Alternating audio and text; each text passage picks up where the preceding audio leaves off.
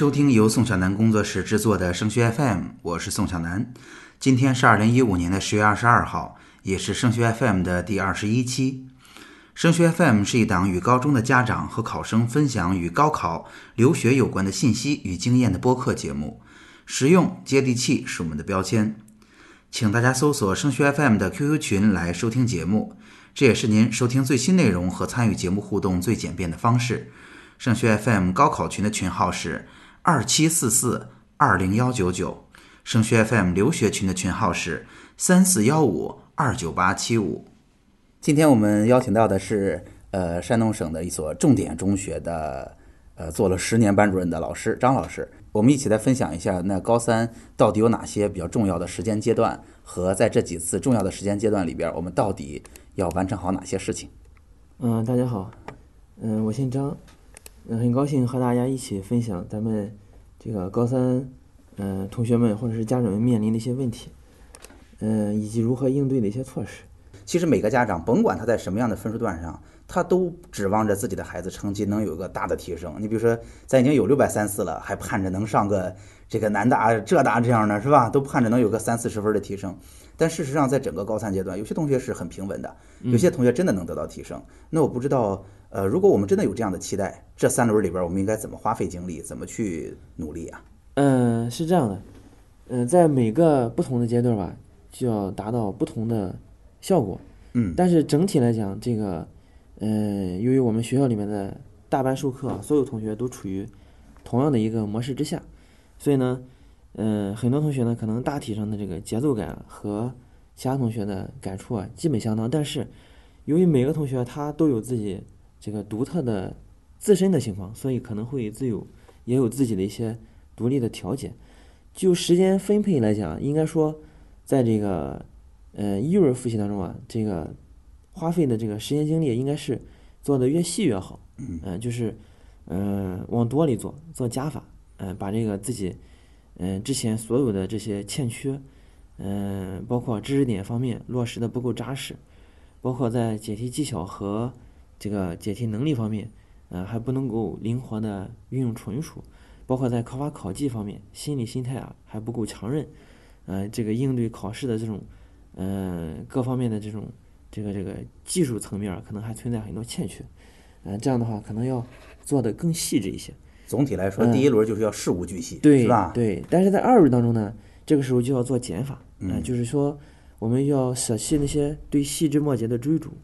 把它整合到一个高的层面儿，呃，当然，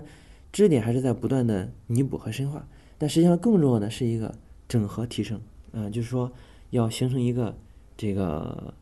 更高层面的一种能力，嗯，不管是以什么样的这个形式出现的题目啊，都要有这个稳妥的解决的方式，啊，能够把它整合到自己的这种能力之下，顺利的把这个结果做出来。所以，其实，在二轮里边。有些同学也经常题目多的做不完，虽然在这个时候有大量的训练，但是重要的是已经要有的放矢了，对吧？嗯，对。那么刚才说的做减法的另外一层含义就是说，他手里拿到的各种各样的有益的资料，嗯，就要删减使用。嗯，呃，因为实际上，嗯，现在的各科的压力都是比较大的，因为这连续这么多年的高考水涨船高，嗯，已经完全不是很多年前那种模式了。他们其实面对庞杂的知识、大量的训练，那么这个时候尤其要在二轮当中啊做适当的删减。比如说，举个例子，嗯，一套题拿过来二十道，那么你可能打眼一看，哎，前面几道或者是中间几道，我在之前的时候已经做过，并且呢，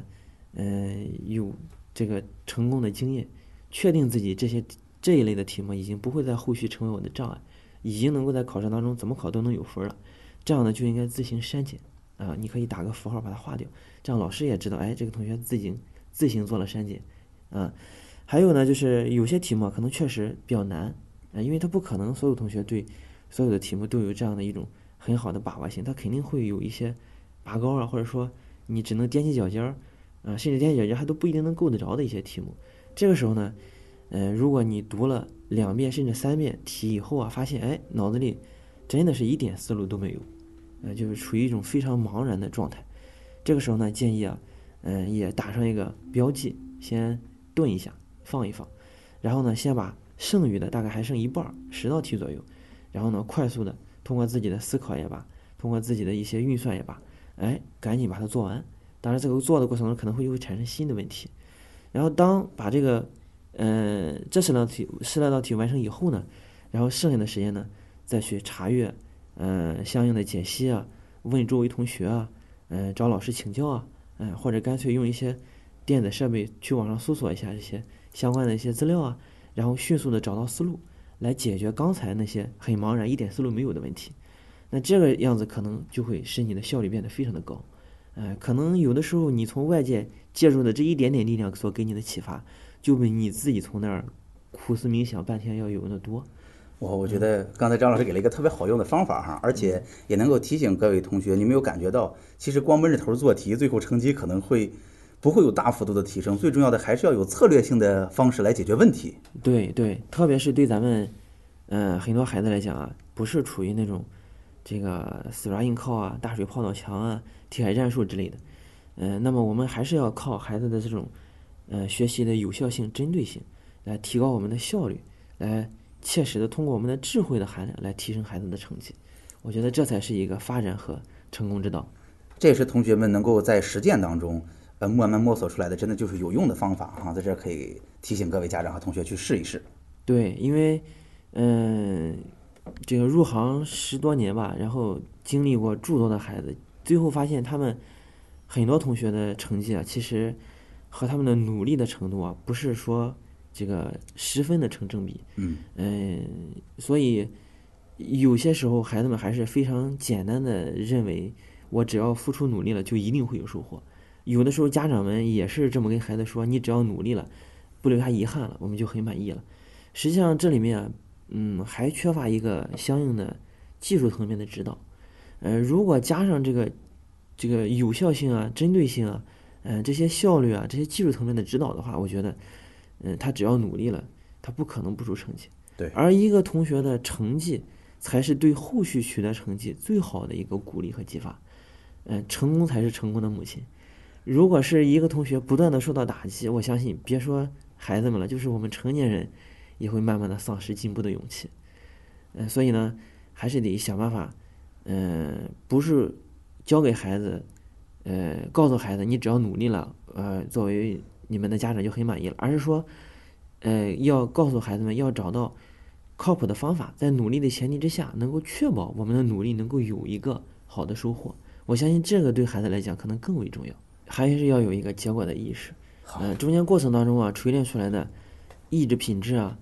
嗯，锤炼出来的这些，嗯，自己在心里啊，这个在这个情绪情感方面的一些东西，也需要后续的这个结果来加以印证。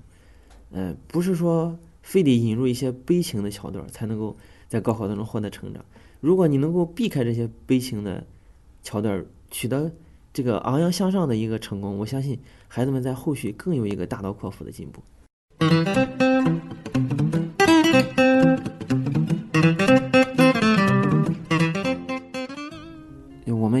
自己的孩子，也了解啊，就是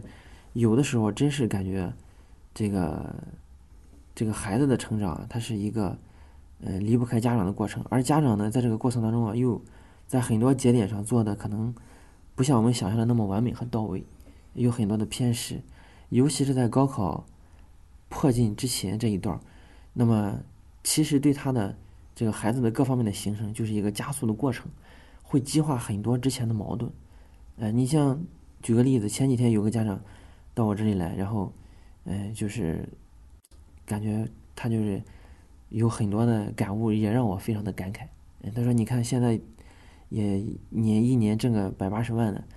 嗯，但是呢，看到自己的孩子呢在学习方面，嗯，苦苦挣扎，然后有一种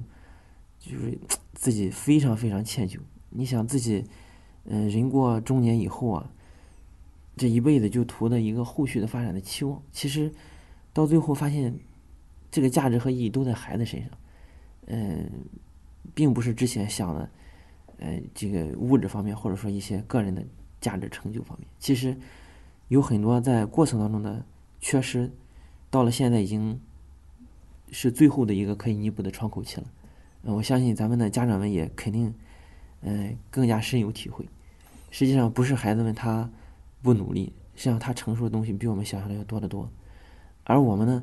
嗯，有很多时候没有足够的耐心，或者说没有足够的时间和精力，嗯，在与孩子的交流方面做更多有效的工作。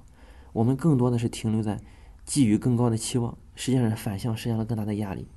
然后不断的在他耳边唠叨，实际上是对他的心理产生了更加煎熬的折磨。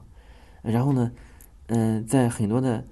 需要帮助的时候，我没有没有提供有效的帮助，嗯，反而呢，把所有的压力全都压在孩子身上了，甚至我们低级到只是提供了微不足道的吃穿住用行，没有关注到孩子的。迫切的心理需求和在学习的具体层面上，老师在学校里面大班的进度之下，呃，没有关注到，而需要我们家长予以借助外外部力量去弥补的地方。所以呢，嗯，越是到了现在这个阶段，马上就要这个十八天以后的这个这个十一月中旬的考试了，呃，马上就要进入最后两百天的高考的冲刺了，嗯，所以呢，在这个阶段里面，我们还是要。打起精神，嗯，然后该舍的舍，该放的放，全心全意的陪好孩子，嗯，可能有些时候全心全意的陪伴，现在这个词叫守望，嗯，对孩子本身就是一种莫大的支持，啊，如果你能够在些许的技术层面给予一个哪怕精神层面的鼓励，啊，然后哪怕是有一个大的方向的引导，哪怕是，呃，每天自己稳定情绪之下去用自己的稳定性影响这个孩子，对孩子来讲也是一种。可能可以说，对某些孩子来讲，可能就跟救命的稻草一样重要，因为他的心里已经濒临崩溃的边缘。因为经过反复的努力，发现自己取得的进步并不像自己想象的那么大。嗯，所以有些时候，就我们这些当老师的，在班里看到很多孩子，实际上心里是十分的心疼。嗯，是有总觉得他在过程当中应该是。呃，如果家长或者说老师们某些阶段能够做得更好的话，他可能会有会有更好的一个状态，会有更好的一个成绩，后续会有一个更好的出路。呃，不知道各位家长听到这儿什么感觉？我坐在张老师对面，我其实挺感动的这一会儿，呃，非常感动。我觉得真的是大家是用心在在在对待这些孩子们。其实现在这个很多的家长他，呃，还有一些其他方面的一些这个缺失也比较严重和突出，比如说。这个有一些孩子可能有一些过度的呃家教啊，或者是补习，呃，实际上这这一类东西不一定完全是有效，嗯，而且呢，嗯，你得完全按照这个孩子他，嗯，这个他自己的这种需求，嗯，成绩的这种需求，嗯，得找到一个恰切的点儿，他愿意去，并且确实有效，这样的话才是一种好的辅助。如果说失去了这两个前提，孩子不愿意去。或者说，这个也没有相应的很好的效果，那就是一种反向的削弱，反而影响了正常的节奏。就是，所以在这儿也得，张老师也是在提醒大家，是吧？就是，呃，成绩如果一旦遇到了小压力，解决方案绝对不是啥也不想扔出去上补补习班儿。对，这一般都不会有好结果。对，这是一个嗯很盲目的一种方法，嗯，太盲目了。再一个就是还有更盲目的，就是攀比，嗯，经常拽周围的。这个例子，来强加到这个，呃，咱们的孩子身上，甚至其实是最伤自尊心。对，甚至拿着咱们已经过去好几十年的，我们就是上一辈的这个成长的经验，来做一些对比式、对比式的分享，这已经完全是时过境迁，没有任何意义了。就像是孩子们现在脑子里的一些，呃，比较幼稚的想法，嗯，你比如说他可能在，呃，初中阶段，初一不学，初二不学，初三。也没怎么学，但是经过后续甚至不足一几几周的努力啊，就取得了很好的中考成绩，然后就跑到了，就就顺利的升入了很好的重点高中里面去。他有的孩子还有一些错误的想法，想着在高中里面我能不能复制这样一个过程啊？我高一放松放松，高二也放松放松，到高三的时候我再紧起来。结果真到了高三了，发现哎，所有比他程度好的同学都比他更努力，他现在连正常的节奏的。啊，跟着老师上课写作业都已经完不成了，啊，就会出现一个极大的被动，然后就慌了神了，啊，他也不是不想学好，他只是之前荒废太多，啊，他老是在告诉自己有希望，其实内心深处他无比的确定，实际上希望已经很渺茫了，所以这种情况之下就会，嗯、显得就特别的，就是怎么说呢？有的时候就会恍惚，有的时候就会走神儿，有的时候弄着弄着就没劲儿了。嗯嗯，实际上就是因为，嗯、之前的时候高一高二这个意识不足，嗯、意识不到位，他还想着